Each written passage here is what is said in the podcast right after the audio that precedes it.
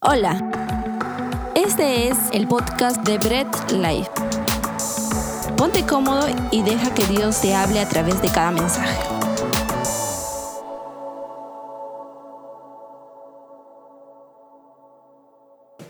Bien familia, ya empezamos eh, y estamos muy felices de poder iniciar nuestro mensaje. Acabamos de terminar la semana pasada nuestra serie Palabra de Dios. Hemos tenido cuatro domingos espectaculares donde hemos visto las características de la palabra de Dios.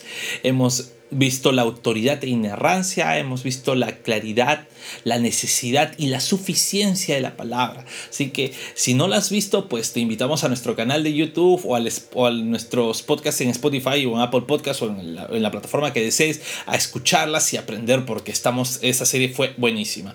¿ok? Y partiendo de esa serie vamos a entrar a una nueva serie, una serie un poco más larga y vamos a hablar de conociendo a Dios. Muchos pueden decir, ah, pero ¿cómo vas a conocer a Dios? o ¿cómo vas a estudiar a Dios? No, parte de la teología es conocer a Dios, pero no un conocimiento superficial, sino un conocimiento de relación. Así que vamos a entrar a esta serie, va a ser un poco, esta serie se va a extender un, un tiempito, pero vamos a conocer a Dios. Entonces, quiero decir algo. Para conocer a Dios, quiero dejar claro unos tres puntos, ¿ok? Eh, primer punto es que la Biblia la Biblia no trata de demostrar la existencia de Dios. En la Biblia jamás vas a ver que quiera demostrar con argumentos la existencia de Dios. ¿Por qué? Porque la Biblia da por hecho que Dios es. La Biblia da por hecho si vemos Génesis 1, empieza diciendo en el principio Dios, empieza afirmando que desde el principio estaba quién? Dios. Entonces, la Biblia no te va a tratar de convencer que Dios existe, la Biblia da por hecho la existencia de Dios. Un segundo punto es que todo ser humano tiene interiormente ese, ese ADN de, o un sentido interno de que existe Dios. Esto se ha venido desarrollando a través de los años, a través de la historia, a través de los pueblos, ¿no? Si te das cuenta, todo pueblo primitivo, desde sus orígenes, creía en un Dios. Ahora, estoy hablando de la existencia de Dios, no estoy hablando de nuestro Dios, el Dios de la Biblia, sino el ser humano interiormente tiene en su chip no programado que existe Dios, tiene la existencia de Dios en él. Entonces, ese es un segundo punto. Claro, eso se ve a lo largo de la historia, a lo largo de las épocas, a lo largo de las culturas, ¿no? En los pueblos. Ahora, un tercer punto es que Dios no existe porque nosotros decimos, ah, descubrimos que Dios existe, o bueno, genial, descubrimos la fórmula mágica de Dios, y no. Dios no existe por hecho. Es más, el ser de Dios está por encima de los límites de todo, eh, de todo ser existente. ¿Por qué? Porque todo ser existente, ¿no? Sea yo, sea mi hijo que está tras cámaras, eh, sea mi esposa que está en, mi casa, pues, eh, o ustedes mismos, todo ser existente está limitado por tiempo, espacio y materia. Porque somos materia en una línea de tiempo, en un espacio determinado. Esa es la existencia. Sin embargo, Dios está por encima de todo lo existente. ¿Ok? Es por, hecho, es por ello que muchos teólogos afirman que Dios no existe, sino que Dios es, porque está por encima de la existencia misma. Y esto lo podemos respaldar, ¿no? ¿Por qué? Porque Dios está por encima de todo. Dios no se limita a espacio-tiempo. Recordemos que la Biblia nos dice que Dios es espíritu nos dice la Biblia que Dios es eterno, o sea, no, tiene un espacio, Dios es espíritu, Dios es eterno, o sea, no está ni en tiempo, no está en el espacio, no está en la materia. Entonces Dios está por encima de todo lo existente y ese es un tercer punto. Y si bien es cierto ¿no? que a Dios lo aceptamos por fe, ¿ok? Dios lo, aceptamos por fe. Okay, Dios lo, lo, lo, tenemos en cuenta por fe. Eh, no es una fe ciega. No es una fe como decir, ah, a ciegas crees en Dios, o como algunos amigos eh, ateos no dicen, no, ah, tu fe ciega, tu fe primitiva, retrógrada, y todos los insultos bobos que nos dicen. No, no, no, no. Un verdadero hijo de Dios no tiene una fe ciega, sino una fe que razona, una fe con fundamentos. No deja de ser fe, pero no es una fe ciega, es una fe razonable, una fe con fundamentos de los que te podemos decir, esto es así. ¿Ok? Ahora, eh, hay algunos argumentos, existen argumentos filosóficos, ¿no? Eh, que nos llevan al ser de Dios. Ahora, estos son argumentos filosóficos, no son argumentos cristianos, no son argumentos bíblicos. Algunos son de algunos filósofos cristianos, otros no, algunos deístas, teístas, otros no, pues. Pero no dejan de ser argumentos en los cuales respaldan la existencia de Dios. Y te los quiero dar para que los tengas en conocimiento. Así que si tienes un lápiz, un papel, apunta, porque esos argumentos te sirven por si alguien te dice, a ver, ¿por qué dices que existe Dios? Pero no me digas por tu Biblia, sino dímelo, dime, demuéstramelo, ¿no? Entonces tienes algunos argumentos para que puedas hacer una buena apología, una buena defensa de tu fe. Un primer argumento es un argumento cosmológico. Este argumento es de la causa-efecto, o sea, argumento cosmológico, causa-efecto. Y esto quiere decir que todo lo conocido en el universo tiene una, una causa. El universo es el efecto en sí, pero tiene una causa y esta causa que creó el universo está por encima del universo en sí. Y si está por encima del universo en sí, esta causa debe ser Dios. Ese es el argumento cosmológico, el argumento de la causa-efecto.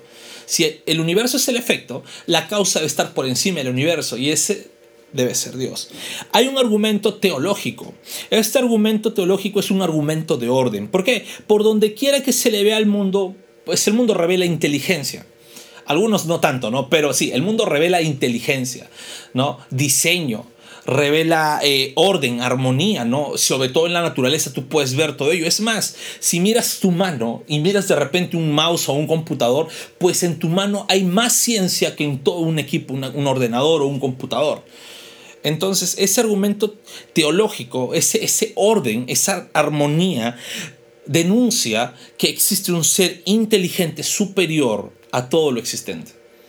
Ese es el argumento teológico. Ese ser debe ser Dios, el que creó ese mundo ordenado e inteligente.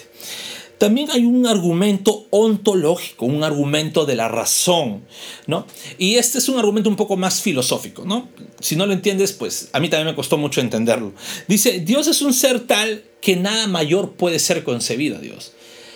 Dentro del pensamiento del ser humano, pues tiene ese pensamiento de Dios y si el ser humano piensa en un ser superior, pues no puede haber nada más superior a ese ser. Porque si es, hay un ser superior, es Dios. Y si es Dios, no puede haber nada por encima.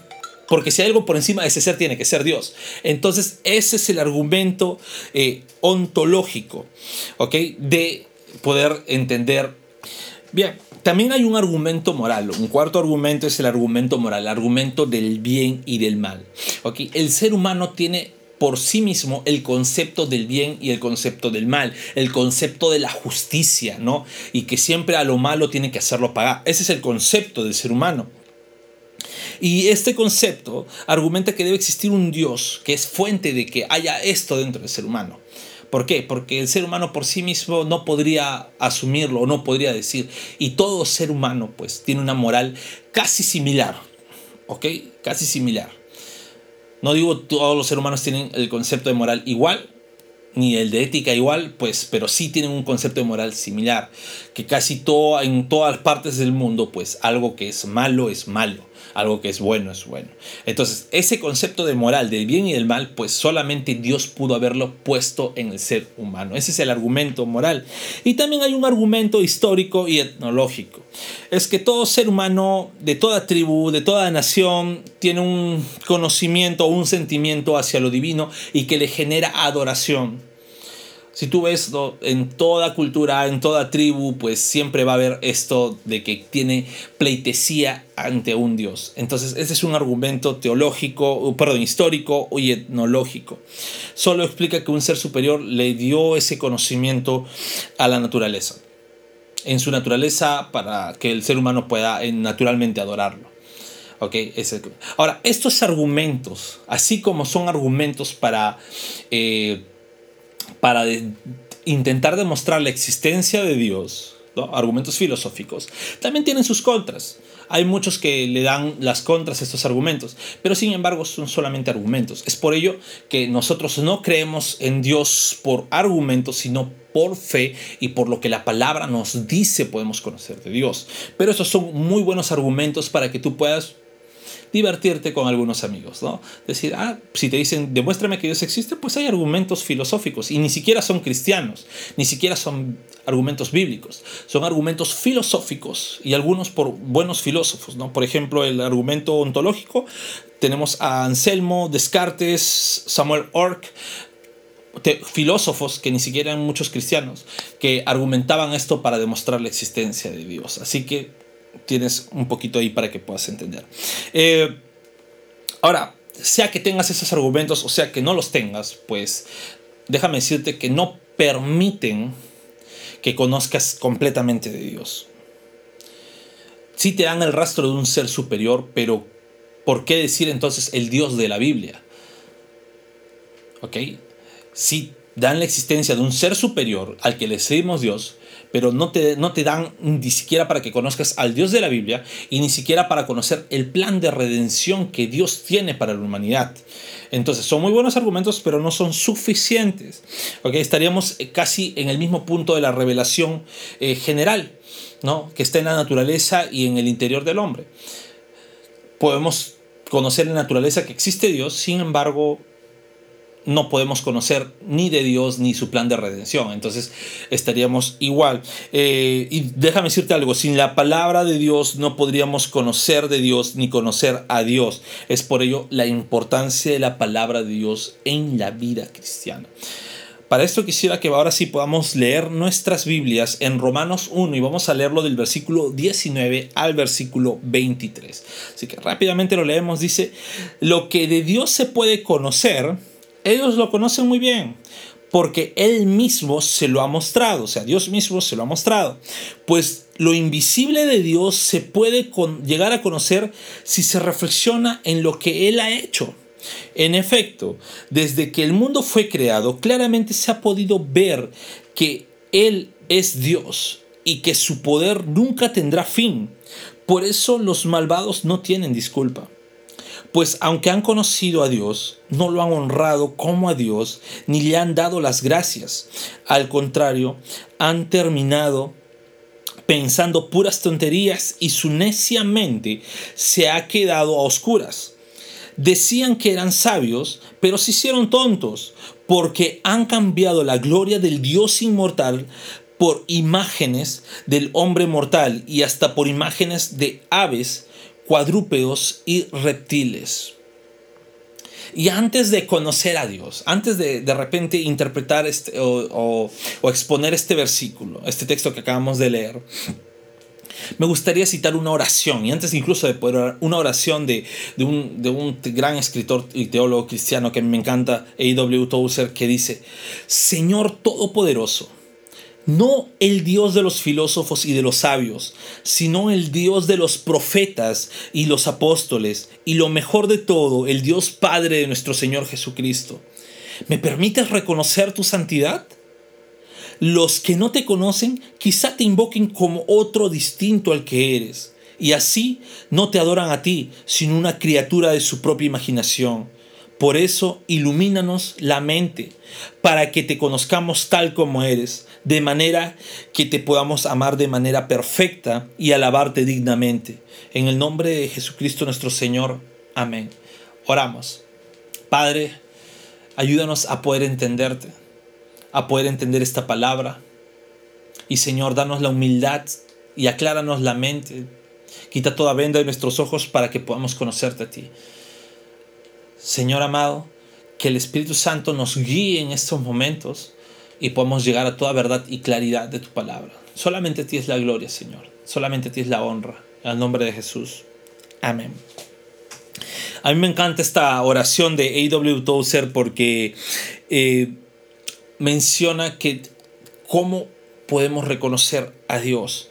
Si no conocemos a Dios, a lo mejor siendo incluso cristianos, estamos invocando a un Dios creado por nuestra imaginación. Es por eso necesario conocer de Dios y cómo conocemos a Dios a través de su palabra.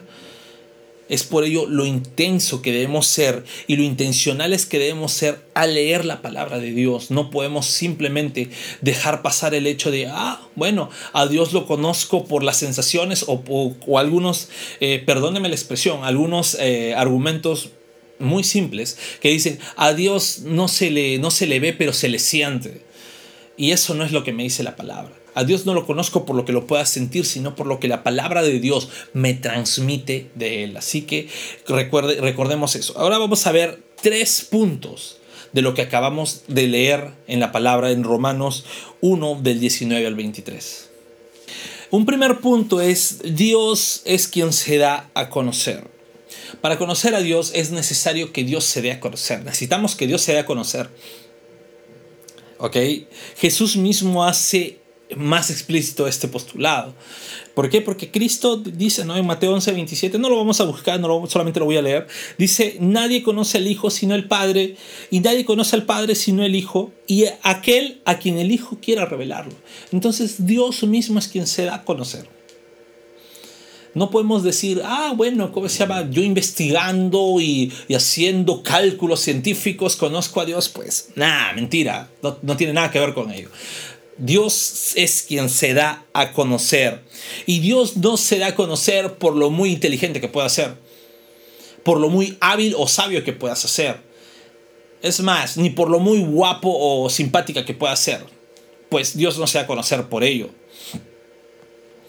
La Biblia misma dice, ¿no? En 1 Corintios 1:21 que el mundo no conoció a Dios mediante sabiduría entonces no hay nada que nosotros podamos en nuestro propio entendimiento hacer para conocer de Dios. Ya hemos visto argumentos filosóficos. ¿Ok?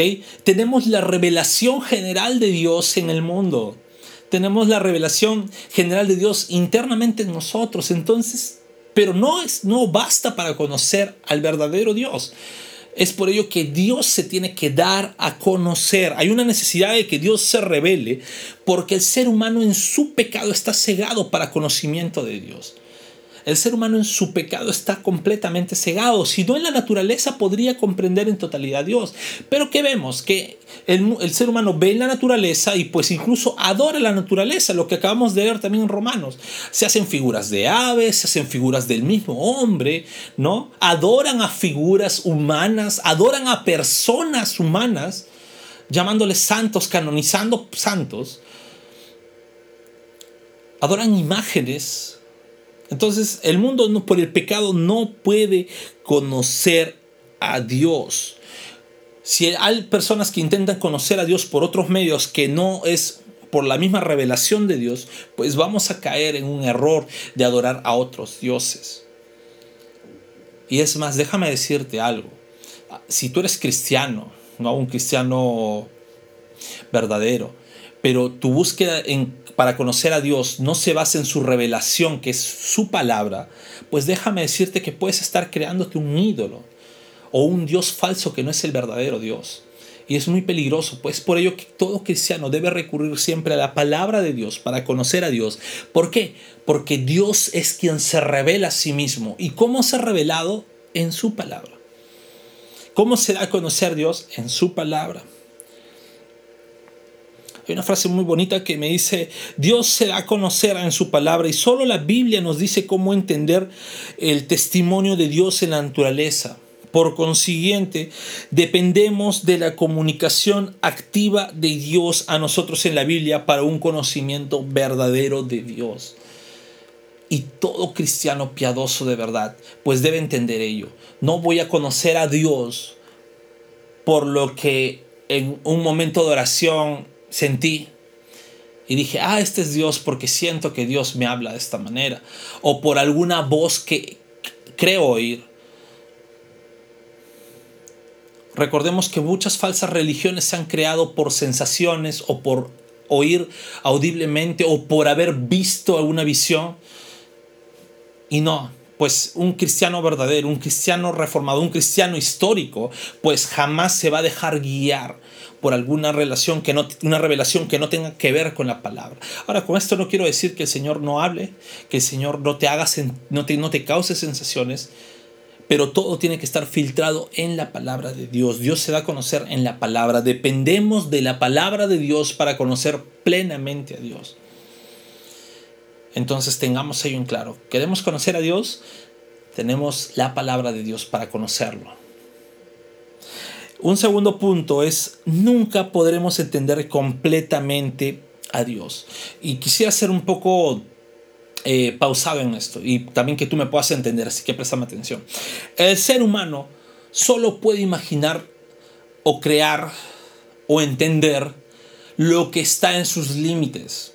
Acuérdense, somos seres finitos, seres que están en tiempo, espacio. E inclusive seres que a veces pareciera que ni siquiera razonaran. Recordemos que eh, científicamente está comprobado que solamente pensamos con el 30% de nuestro cerebro. Y eso, los más inteligentes. Entonces, eh, el ser humano solamente entiende lo que está en sus límites. Y Dios es eterno. Dios es infinito. Dios no se rige espacio a tiempo, está fuera de nuestros límites. En Dios no hay tiempo, Dios en la eternidad no existe el tiempo, no existe el espacio. Entonces no hay un siglo que nosotros podamos entender. Entonces, eh, el ser humano, en conclusión, el ser humano no podrá entender jamás la grandeza de Dios, ¿no? Así como el salmista decía en Salmo 145, 3, el Señor es grande y muy digno de alabanza, su grandeza excede nuestro entendimiento.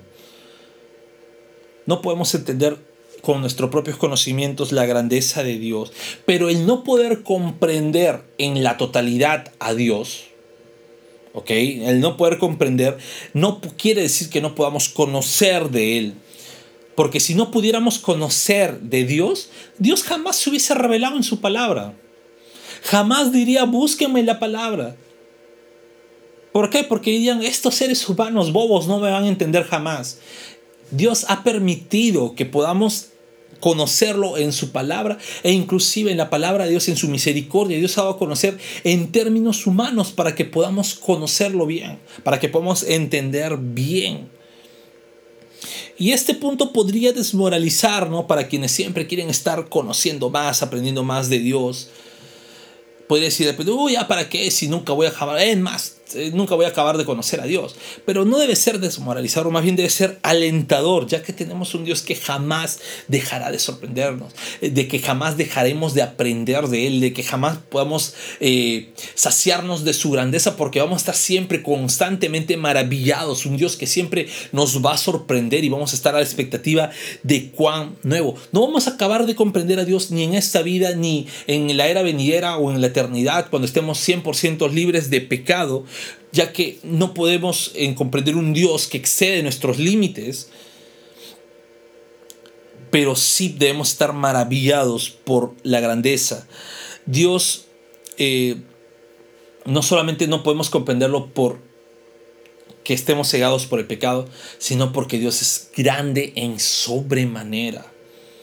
El universo entero es una pequeña muestra de lo que Dios es cuando habla. Esta, esta frase nos se alinea a que reconozcamos que la grandeza de Dios y el poder de Dios está por encima de lo que nuestra mente puede comprender.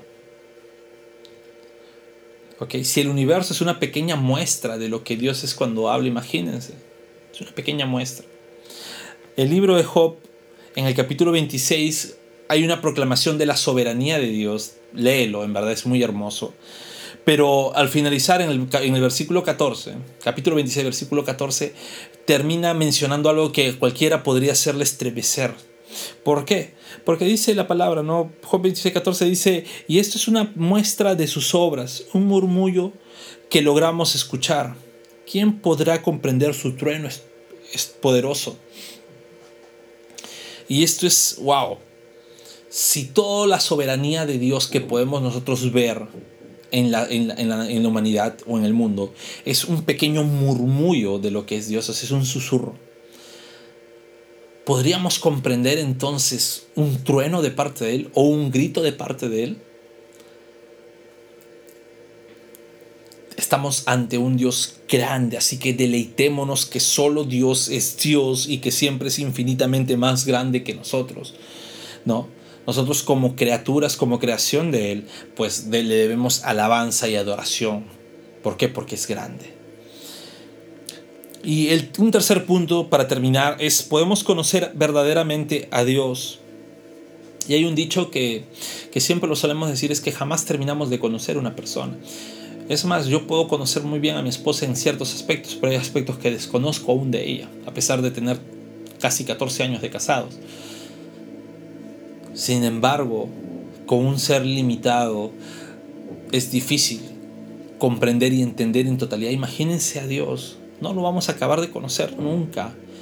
Nunca vamos a poder acabar de conocer a Dios. Pero sí quiero decirte algo.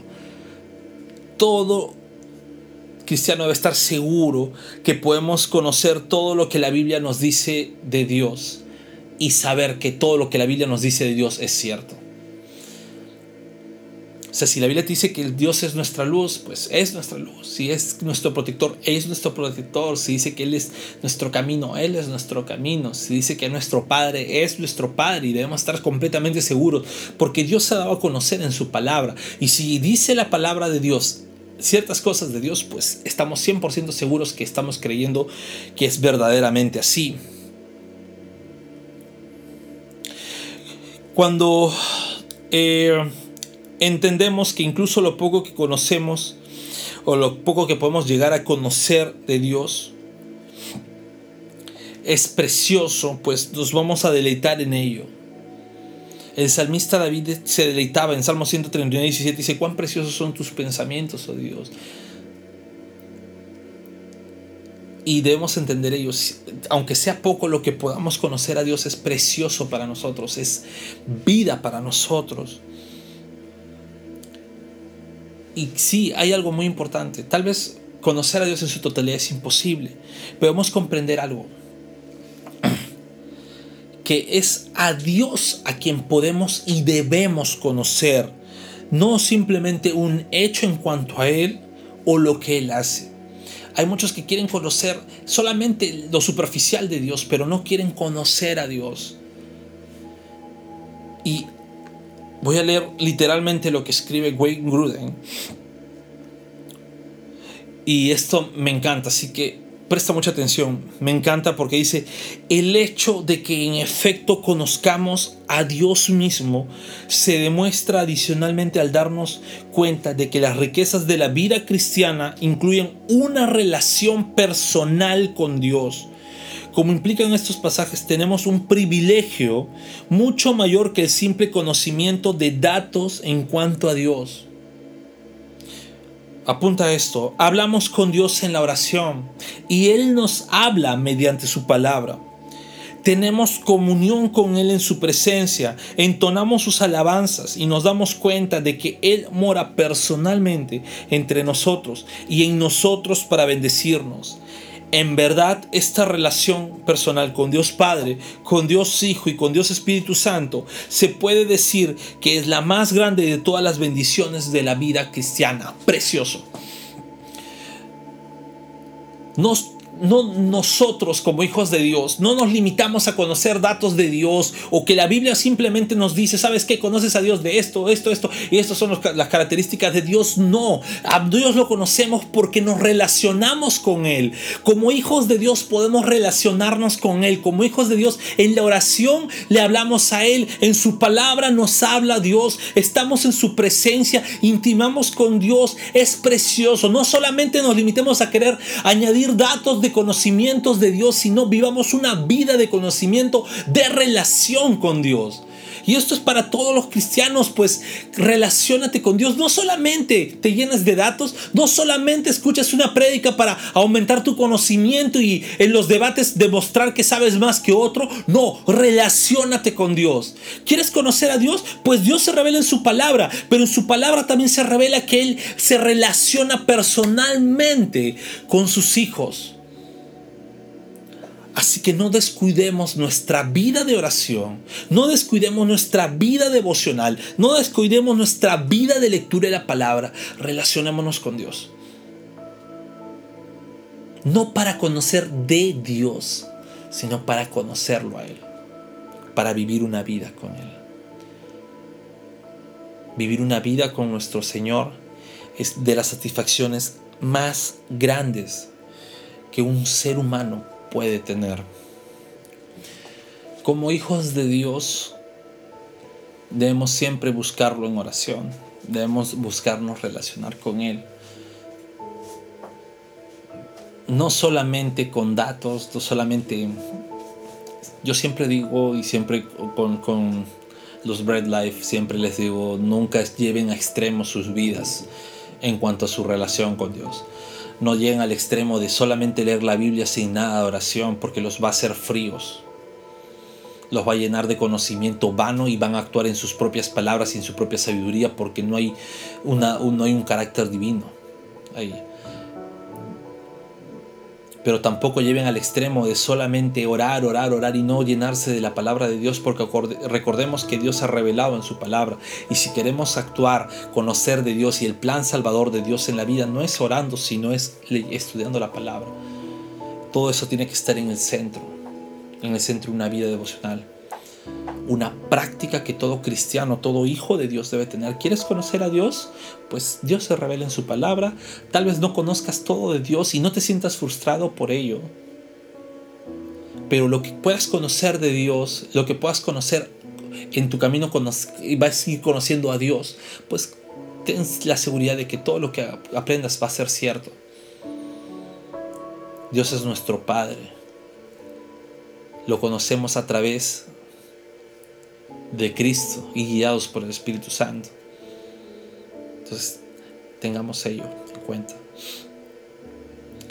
Pero así como conocemos a Dios y Dios se revela en su palabra, pues hay muchas personas que creen conocer a Dios, pero no lo conocen. Y es nuestra responsabilidad como hijos predicar el Evangelio, predicar la palabra de Dios, y siempre debemos estar, y siempre, no me voy a cansar de repetirle siempre, prediquemos la palabra de Dios. Y la palabra de Dios. Tal vez contarte nuestro testimonio pues puede ser muy conmovedor y todo, pero la palabra de Dios es quien transforma.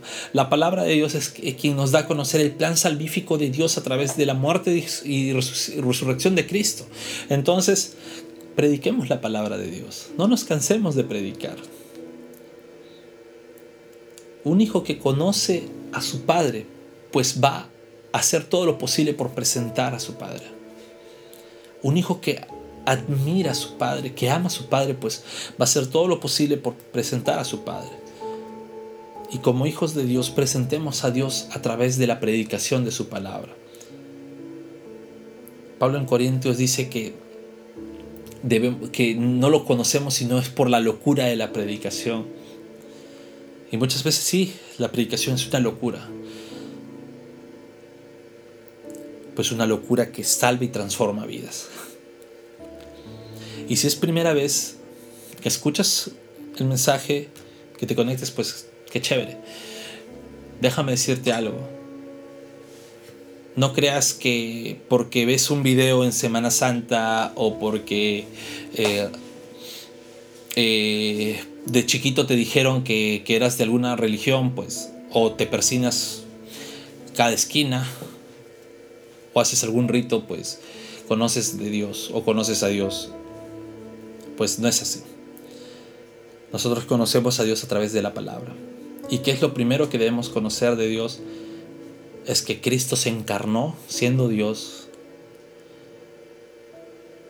vivió acá en la tierra, padeció lo que un mortal padecía, pero él también padeció la cruz. Su pasión y muerte en la cruz y soportar en la cruz el peso de la ira del Padre es lo que a nosotros nos hace salvos. Y eso es lo que todos debemos entender. Eso no lo podemos conocer en la naturaleza, no lo podemos entender en nuestro interior, eso solamente lo entendemos a través de la palabra. Acompáñame a orar. Padre amado, gracias por tu palabra, Señor, y gracias porque podemos entender que en tu palabra te podemos conocer. Dios amado, ayúdanos a poder aplicar ello, a tener una vida de lectura de la palabra, una vida de relación contigo en la oración y poder también predicar el Evangelio a otras personas, el Evangelio que transforma vidas. Te damos a ti y nadie más que ti la gloria y la honra, en el nombre de Jesús. Amén. Gracias por escuchar el mensaje de hoy y no olvides compartirlo. Síguenos en nuestras redes sociales, Instagram, arroba Bread Life Family, Facebook Bread Life.